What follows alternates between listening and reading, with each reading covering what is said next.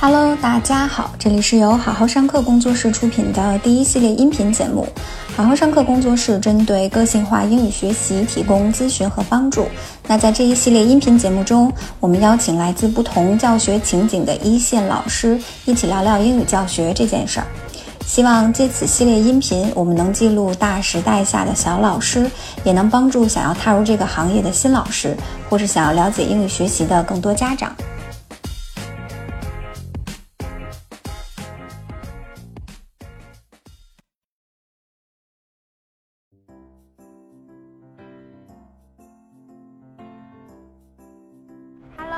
家好。那这一期的大时代小老师呢，我们邀请到的是 Tyler 老师。Tyler 老师跟大家打个招呼呀。嗯，好，大家好，我是 Tyler。其实是这样的，就是 Tyler 老师并不是我非常熟悉的一位老师。前面所有的采访嘉宾，我都是有过，比如说共事的经历。但是 Tyler 老师其实我之前并不是非常熟悉，而是一位朋友介绍给我的。但是呢，我实际上是看了 Taylor 老师他所在的单位做的这个课程也好，或者内容也好，就是应该说是一下子被吸引，所以就觉得嗯，尽管不认识也要去聊一下。然后 Tyler 老师可以再给我们具体的介绍一下自己。好啊，首先谢谢姚老师吹的这一波彩虹屁。嗯，呃，我之前本科就是在师范院校读的英语师范类的专业，然后研究生去的美国读的是 TESOL 专业。一八年回国以后，就一直是在留学语培这个方向当托福、SAT、SSAT 这种的老师。OK，那什么把你拽到现在做的这个项目上？呃，我觉得一方面就是我的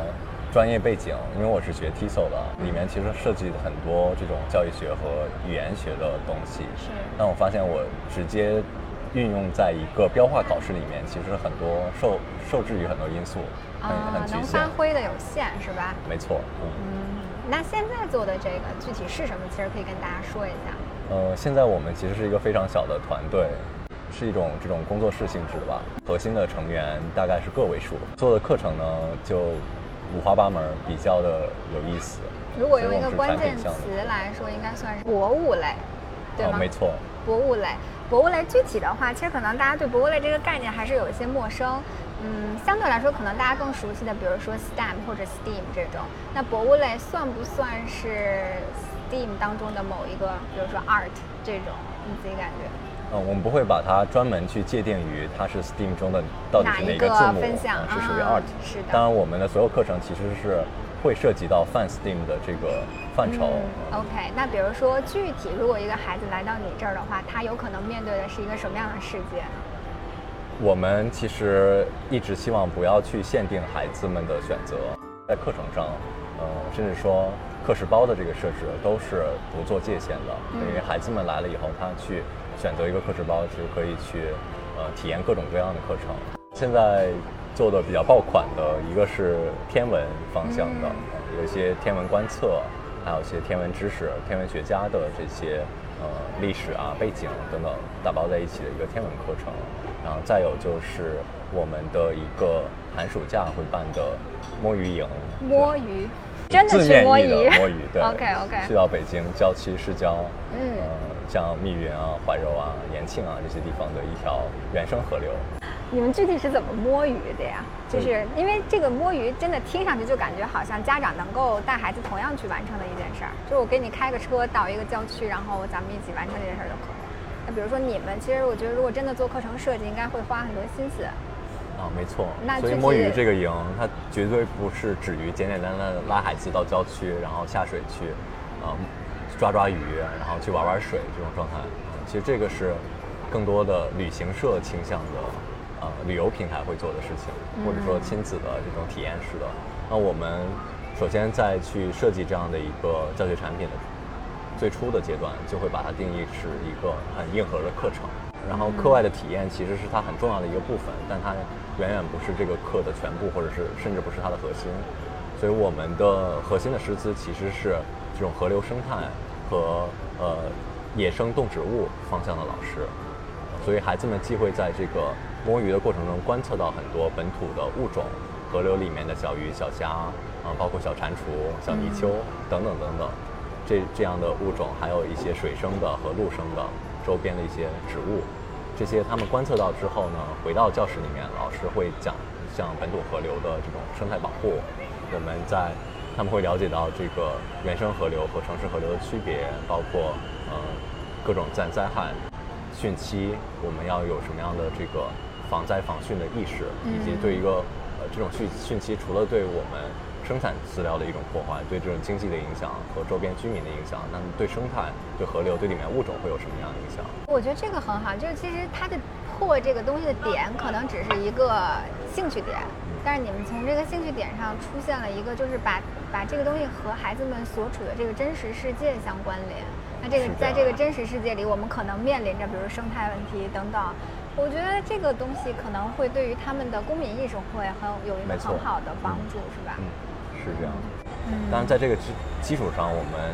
也叠加了其他方面，比如说艺术方向，孩子们会在这个参与完下水摸鱼，回到教室来，回到我们的这种呃由艺术老师去主导的课堂，让他们去发挥自己想象，把看到的他们学到的东西，以一个纸质的，呃或者说人造的生态缸的形式去呈现，用的更多的是一些环保素材。废旧的瓦楞纸和一些塑料瓶子，然后可能会辅助一些超轻粘土、起泡胶等等的这些手工的常见的素材，所以孩子们会发挥自己想象，结合自己看到的东西，去把这些他们想象中一个很有意、很有趣的、很完美的一个河流生态的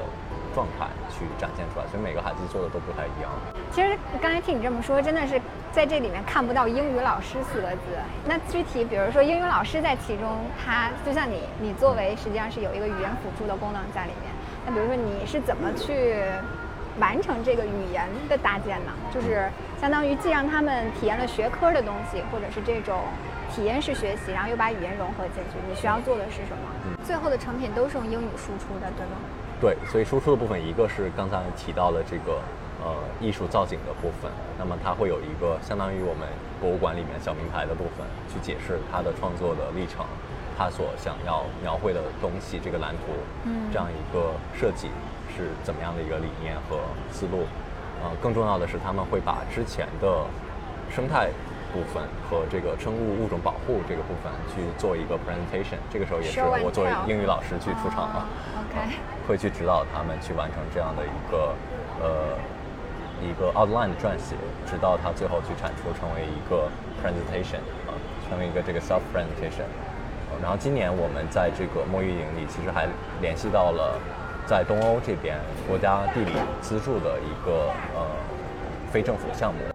斯洛文尼亚还有阿尔巴尼亚等等地区的一些生物学家，还有这个生生态保护的方面的学者，去相当于去邮件去联系这样的联络。这样的。团队去勾搭这个团队，啊，之后我们就探讨了很多种这个和孩子们交流的方式，最后我们确定了就让孩子去线上，呃，去做这样的一个 presentation 式的交流分享，两个老师去分别和我们的小学生们去做这样的探讨博士生和小学生的对话应该很精彩，对，挺好。我觉得相当于你们就是把所有你们那个能够抓到的资源都尽可能的。对，都在整合到一起，然后去提供给孩子。其实我们团队的成员就是英语老师是其中的一个部分，啊，一个很重要的环节。当然，我们更重要的呃同等重要的老师，一个是我们自然博物科学项的这些老师，啊，另外还有就是户外经验非常丰富的这种带队老师，因为我们很多课程都涉及到室内和户外两个部分，所以我们的所有的项目课程和体验类的活动。都是在立项之初，都是由这三方的团队，我们的这种全职老师坐在一起脑爆，然后教研，最后形成具体落地的方案。啊，因为我看到你们也有外外请一些，比如社会上的，呃，相关学科的一些大咖，这种是不是？比如说可能会有什么呢？呃，像这一次我们的假期一个非常火爆的课程就是，嗯，戏剧营。戏剧。对，是我们，而且是。融合了多种这种戏剧方式表现手法的一个戏剧营，它里面会涉及到手偶的表演、木偶的表演、真人的表演，甚至有这种装置的表演。哦，那这很专业了。对，显然这个我们的团队的老师就 cover 不了了，需要去聘请专业的在戏剧领域，而且是在戏剧教学领域有深耕的老师。OK，所以像这种情况下，就是我们会基于我们呃团队里面的老师资源，依然围绕这种自然博物、科学，再加上语言的老师，呃，依托这两个团队的优势，然后再加入到外请的老师给我们注入的像戏剧方面我们所不具备的这些基因，这样融融合在一起，我们的戏剧营就会。呃，非常的精彩，原因是里面既有呃英文去学习一些戏剧的理论知识，嗯呃包括他们从这种儿童剧，还有这种歌舞剧等等方面，呃，语言的角度，我们去探寻它的这种差异性，嗯然后也会从科学的角度，科学老师怎么在融入到一个戏剧当中呢？其实就通过道具的这种形式，科学老师会把他们，我们有一门课叫达芬奇密码。还有一门课叫拆解专家，嗯这些课其实都是属于这两门课我都挺感兴趣的。对，就我孩子们也都挺喜欢的。嗯这部分其实是面向我们比较低龄的孩子，嗯算是一种物理启蒙的课程，所以他会去拆一些我们平常非常常见的，像圆珠笔、订书器，还有就是一些我们八零后的小玩具，现现在小孩可能不玩了，铁皮青蛙，啊、里面会涉及到像发条弹簧这样的结构，嗯啊这些东西我们都会融入到戏剧营里面，就它可以成为戏剧营里面这些角色，呃，道具的部分。所以孩子们也都非常喜欢，在这个过程中会学习到很多机械、物理方面的知识，同时又把戏剧的道具给做了。嗯，那我我感觉对于你个人来说，其实这种体验还很不一样，因为你可能之前在纯的培训机构，那语言老师是作为一个非常核心、非常呃这个站在站在闪光灯下的这样的一个一个角色，因为它是整个课程的一个架设核心。但是现在你你所供职这家单位，实际上就是。呃，出发点不仅仅是围绕语言了，它实际上把语言当成工具，然后去带着孩子去做一些初步的学科探索，是这种感觉。那其实对于你来说，应该有很多的个人成长在里面，是吗？对，对我来说，其实你觉得学到了我什么吗从来不把自己视为一个单纯的英语老师，或者我的兴趣点也不止于此。就当时我在做托福老师，还有其实我还涉及到过一些学 AP 类的学科，AP 呃心理学，还有是 AP 人文地理等等这些课程，都是我很喜欢去呃备课、教研和去教学生的。嗯，所以其实你个人的方向和兴趣，其实一直都不仅只限只限于语言这一块儿，是吧？是这样啊，我当时那教托福这个真的非的时候，常适合你没错，我教托福的时候，就是最大的一个特点就是经常去画外拓展嘛拓 展出这种小的 fun facts 或者是哦小 tips，然后就会比如说托福里面涉及到学科有那个 astronomy，呃 anthropology，甚至是 chemistry 等等，就这个时候我就会特别的兴奋，呃，还要涉及到这种呃 geology 等等等等的这种学科吧，我会讲他们一些背景的知识，当然是用英文去讲，围绕这个托福的主题，但每次都会觉得不过瘾。呃，毕竟最后还是要他们去完成一个托福的阅读题，完成一个托福的这种 lecture 的听力等等。呃，最终的目标他们是要完成这样的一个标化考试的。嗯，没错。所以我觉得教博物的老师其实不仅仅是考察语言了，对吧？语言真的只是你能使用的很小一部分的能力了。OK，那比如说在你遇到的学生里，我们可以聊一聊他的学生群体啊，因为我自己感觉博物类，嗯、还是比较小众的。那你自己遇到的学生也好，或者学生家长也好，你觉得他的滑翔是什么样子？呃，我们的学生其实更多是来自于双语学校或者国际学校的学生，因为他们其实首先英语的基础会比较好，他们可以真正做到把英语作为一个工具去学习其他的课程，或者说去探索其他的这种可能性。所以孩子们在这种学习，在我们的这个课程或者说产品中去学习的时候，他没有觉得是在上一个英语课，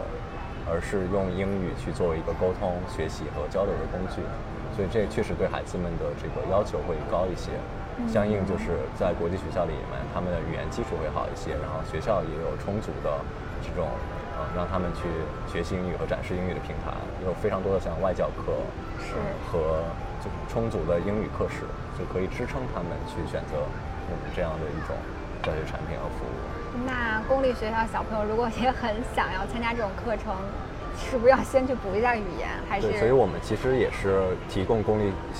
学校的面向公立学校去做这种课程，但是这部分课程我们就不会放到呃我们的工作室里面去授课了。一般来说，我们就和学校去合作，提供作为这种课后的选修课，嗯所以这种在内容难度和素材的把控上都会去相应的去调整调整难度。对，啊、相当于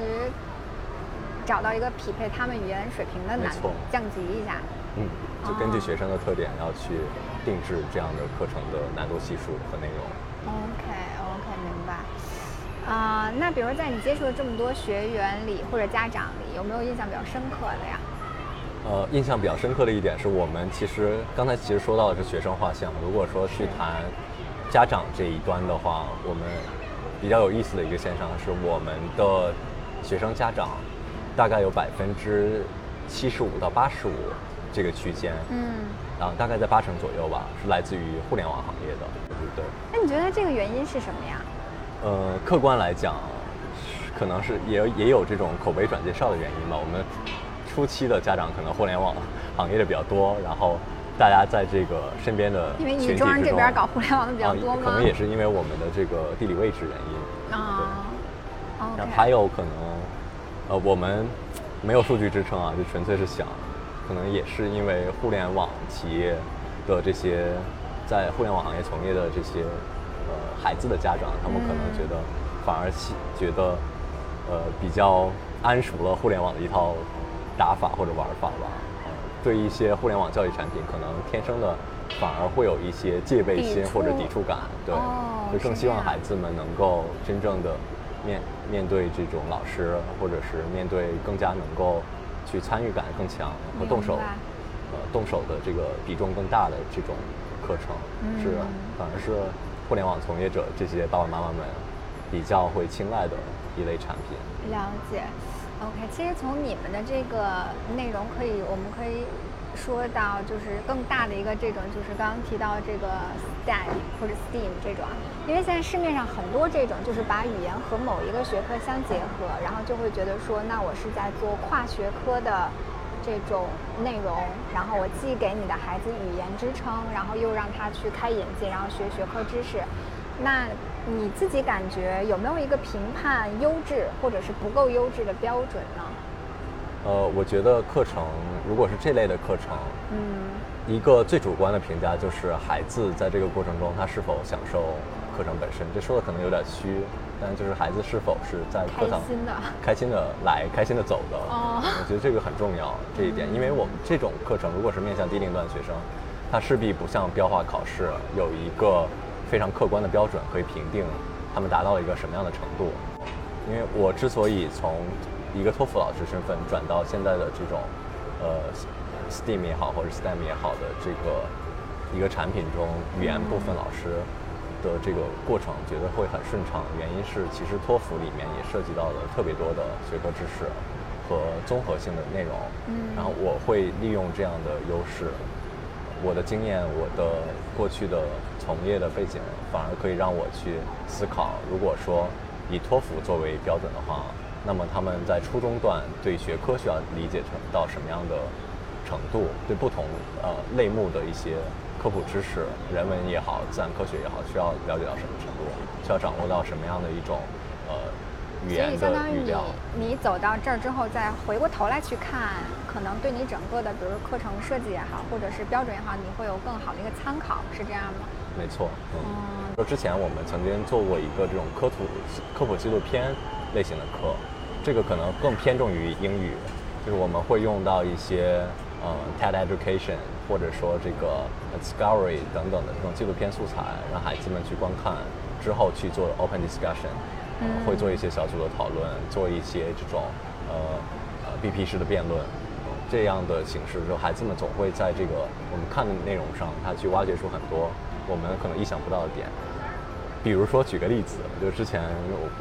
呃，我选择过一个纪录片的这个题材，叫做《American Genius》，就美国天才系列。它经常是以这种两个，呃，在某一个领域非专业领域非常杰出的人物，他们之间 battle 的这种案例。比如说 Bill Gates 和 Steve Jobs，呃，再比如说这种呃 Tesla 和 Edison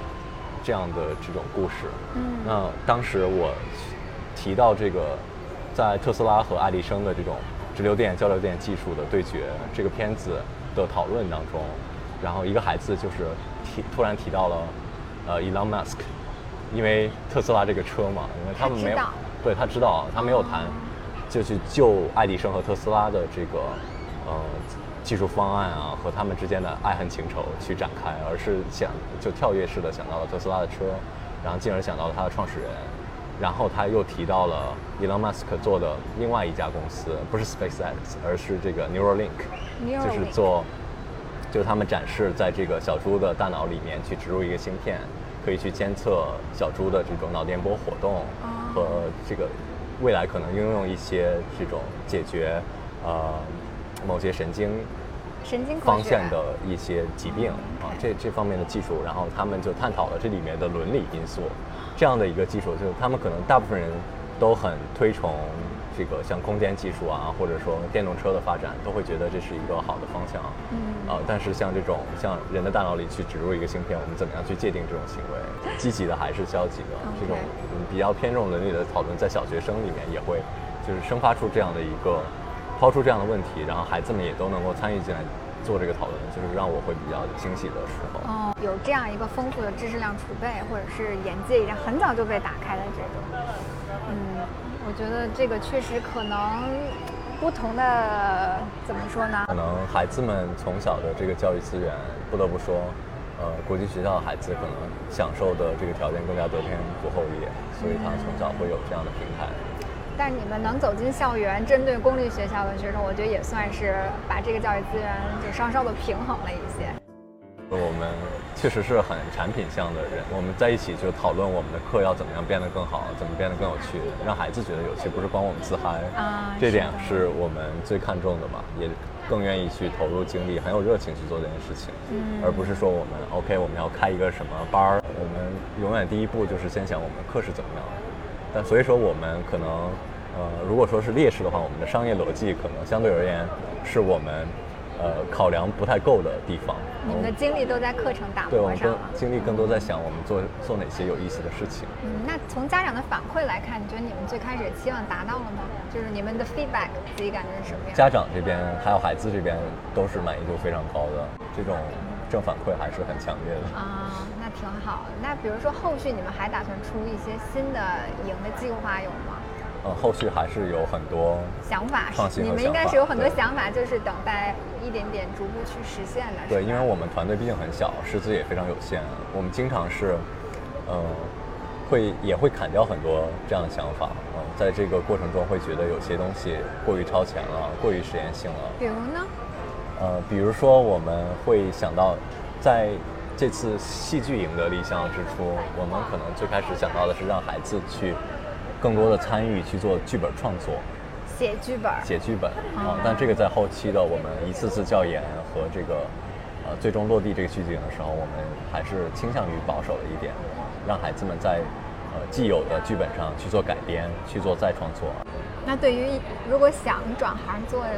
这个博物类老师或者是 STEM 类老师的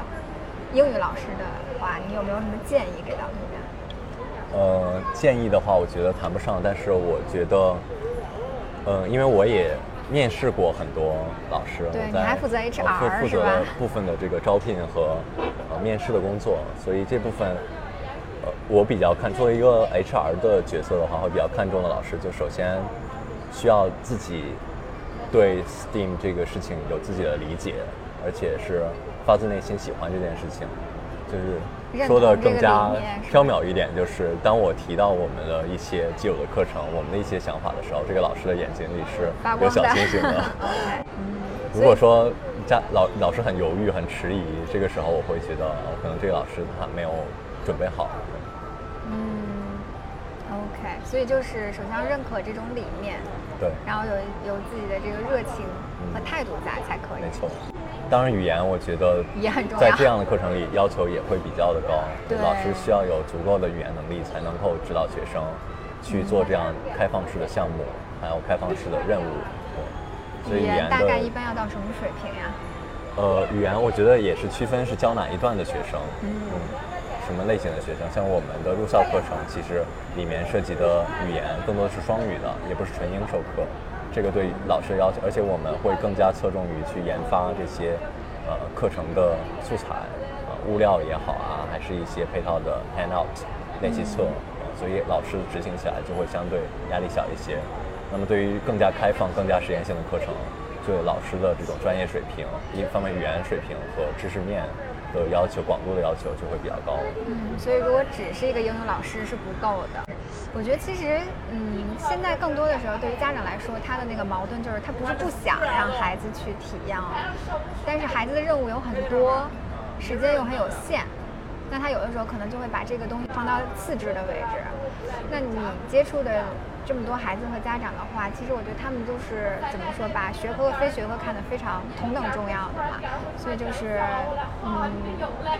我不知道你身处其中，看到这两波不同的家长有没有什么样的想法，有没有什么感受？我的感受还挺强烈的，因为我之前其实更多的是在海淀黄庄，哦，还有国贸这两个地方，对，建外 SOHO 这两个。呃，就是教培的重灾区吧，去活活跃啊，所以这边的家长可能更加呃急功近利一些，显得。当然，我也是比较能够理解的，因为家长呃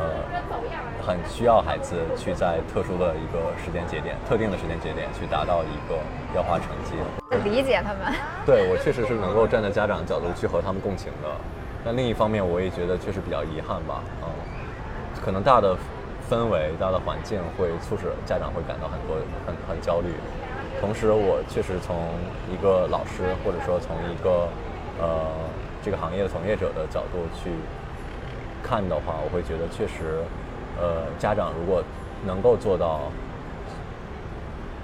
这种很包容、很开放的这种教育心态，其实是不容易的，也是需要一定的经济基础啊，同时也需要自己可能受过比较良好的教育。才能够去抵抗这种焦虑，才能够更多的愿意呃投入到这样的这样的把孩子的时间去投入，就是引导孩子把时间投入到这方面的一些课程的培养当中。但是我们可以鼓励让家长也多去尝试，不仅是孩子，其实我觉得家长如果给孩子一个机会，让他去试一试这种课程，也许会发现孩子的兴趣可以很大程度的被打开。没错，其实孩子，我们这里其实也遇到过很多孩子是之前。啊，比如说，厌学，在学奥数课，或者是学纯粹的英语课，真的是学到累觉不爱的一种状态，非常厌学的这种心理，抵触某一个学科的心理非常强烈。所以他就是在这种家长其实最开始也没有说奔着这种自然博物或者是 STEAM 方向的课程去给他报名，而是遇到了这样的困难和挫折，家长发现我们再去激这样的课程，孩子们彻底就。接受不了了，起到反作用，再来去曲线救国的去尝尝试这样的课程，发现孩子们其实在这个过程中是很有想法、很有创造力，而且是可以打开、可以很放松的去学习很多知识的，反而比这种看似药到病除式的这些学科教教学更加能够锻炼他的这种综合能力，然后让他在快乐、比较快乐，而且比较自由的这种放松的状态下去。更更加有利于他的一种学习和成长路径，所以就什么东西都别太过，是吧？没错，嗯，平衡很重要。嗯，OK。嗯，对，其实我在现在，其实大家可能很关注的一个问题就是双减和双减配套的一些政策。嗯，所以我觉得我们属于做这个板块或者是这方面尝试比较早的呃一个团队。我们其实早期是从一九年就开始了。那未来的话，其实这个板块可以预见会有很多的，嗯，原本不是这个行业的人都进这个赛道了。对，会进入到这个赛道，所以其实是，呃，对于这个新进的老师其实是更有挑战的。啊，对于既有的这些机构来说，或者说是这种，啊，教育者来说，也是提出了新的挑战，也是一个新的刺激。刺激你们再把课程做的丰富和优质。没错，所以我觉得就是大浪淘沙之下，在这种背景之下，其实还是要看课程质量和产品来说话，来靠这个才会有。因为我们其实也没有做任何的推广和这个市场的运营。但是现在已经有多少学员了？呃，我们的线下学员其实是有一百多个，对。但如果说加上和学校合作的部分，就会比较多了。所以就是认真把产品做好。没错，是吧？嗯，OK。好，OK，那我们今天和泰勒老师聊了很多关于这个博物类呃教育的话题啊，我自己感觉还是有很多收获的。那我们今天就聊到这儿，好吗？我们一起跟大家说拜拜，拜拜，OK。